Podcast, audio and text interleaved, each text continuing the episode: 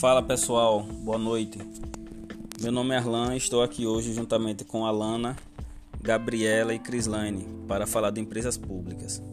Empresas públicas são pessoas jurídicas de direito privado, criadas pelo poder público após autorização legislativa específica, cujo capital é exclusivamente público para a prestação de serviço público ou realização de atividade econômica de relevante interesse coletivo igualando-se, para tanto, à iniciativa privada, podendo ainda revestir-se de qualquer forma e organização empresarial.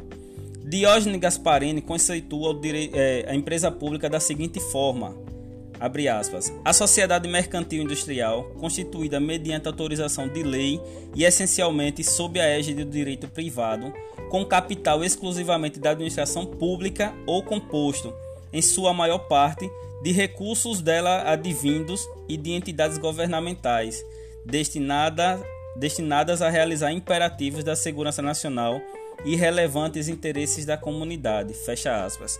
O que caracteriza a empresa pública é o seu capital exclusivamente público, tendo como exemplo clássico a Caixa Econômica Federal e a Empresa Brasileira de Correios e Telégrafos distingue-se da autarquia e da fundação pública por ser de personalidade privada e não ostentar qualquer parcela do poder público. Do mesmo modo, não se iguala à sociedade de economia mista, haja vista não admitir a participação no seu quadro societário o capital particular.